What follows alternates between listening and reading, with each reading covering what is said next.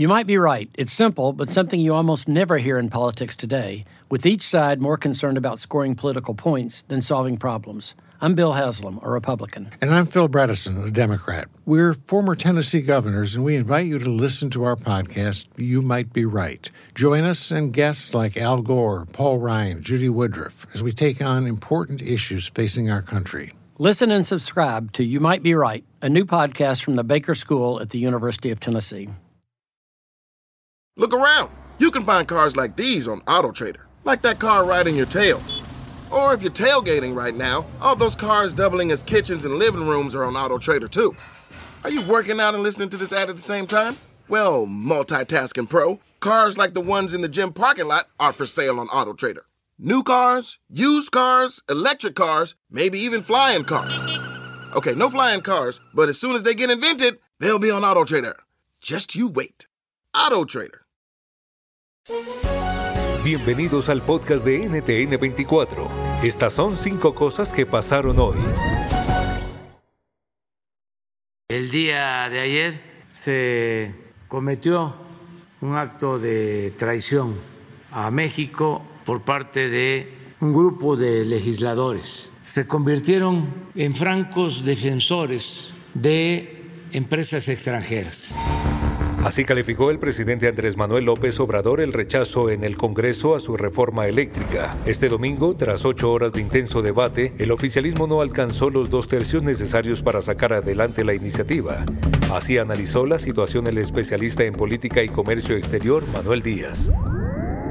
Pasaron varias cosas. En primer lugar, yo señalaría el aspecto político. Se polarizó a tal grado que ya se convirtió en todo o nada. No hubo margen para negociar nada. Y la oposición puso una agenda muy clara de 20 puntos, de los cuales el partido oficialista no aceptó ninguno. Eh, y es muy difícil así cuando se convierte en algo todo o nada y que algo pase. Y por otro lado, los partidos de la oposición, por primera vez después de tres años de este gobierno, se unieron al 100% y dieron el 100% de votos en contra.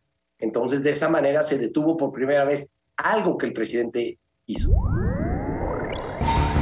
Rusia retomó su ofensiva en toda Ucrania. La ciudad de Leópolis, muy cerca de la frontera con Polonia, fue blanco de al menos cinco potentes ataques con misiles. Los bombardeos dejan al menos 11 muertos, entre ellos un niño.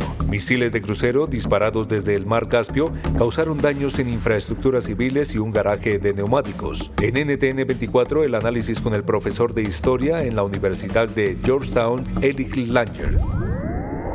Rusia tiene la posibilidad de, de, bombardear donde quieran, entonces quiere decir que hay una, una zona segura en Ucrania, esa, no existe simplemente, entonces hay que tomar eso en cuenta. Pero creo que lo que está tratando de hacer Rusia es sí sembrar terror en el sentido de quebrar el ánimo de los ucranianos, es decir, que nadie puede resistir en ningún lugar en el país, entonces que se rindan de una vez. Y creo que sigue esa campaña y justamente creo que la lucha en este momento es justamente entre el ánimo que tiene Ucrania para resistir y el ánimo de Rusia y de Putin en particular de quebrar esa resistencia y crear una situación tal que los ucranianos, eh, ucranianos simplemente dicen ya no podemos más.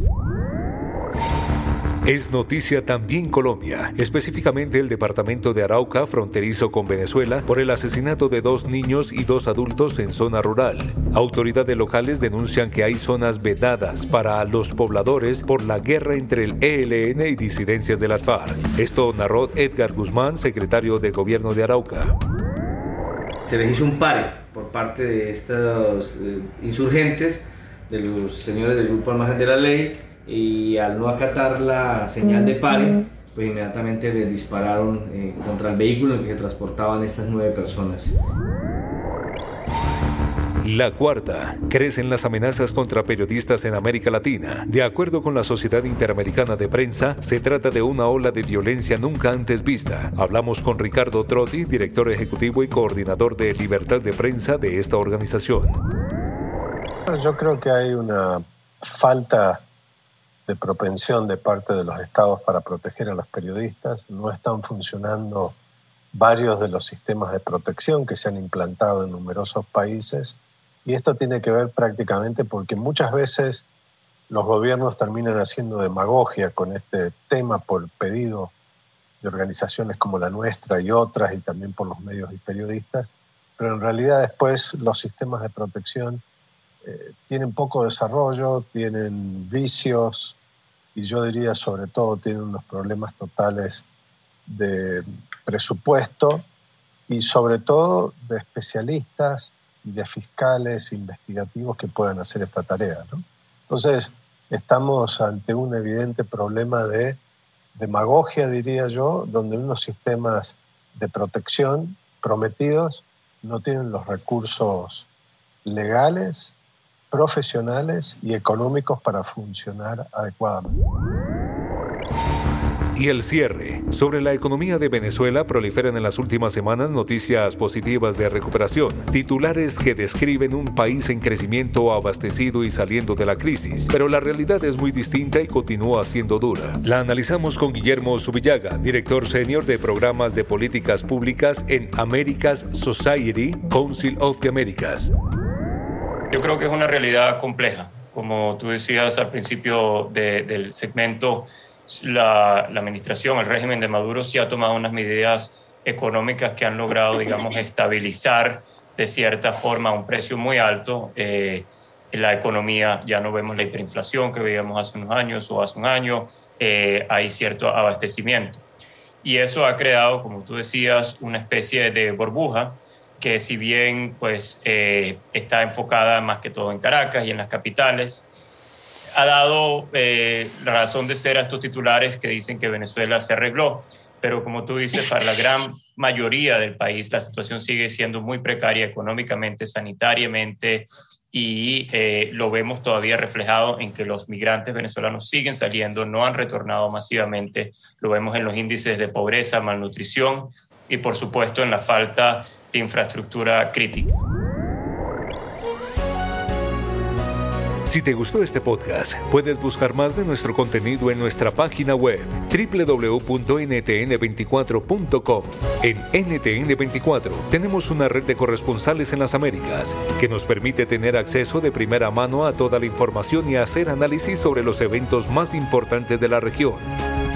Ha sido un placer estar con ustedes en el podcast de NTN24. Te informamos y te acompañamos.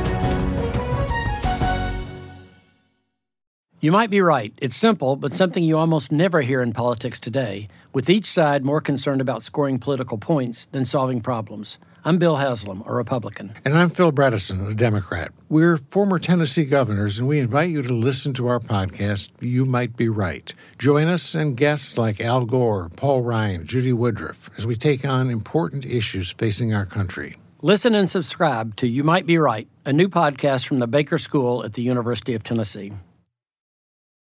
Look around. You can find cars like these on AutoTrader. New cars, used cars, electric cars, maybe even flying cars. Okay, no flying cars, but as soon as they get invented, they'll be on AutoTrader. Just you wait. AutoTrader.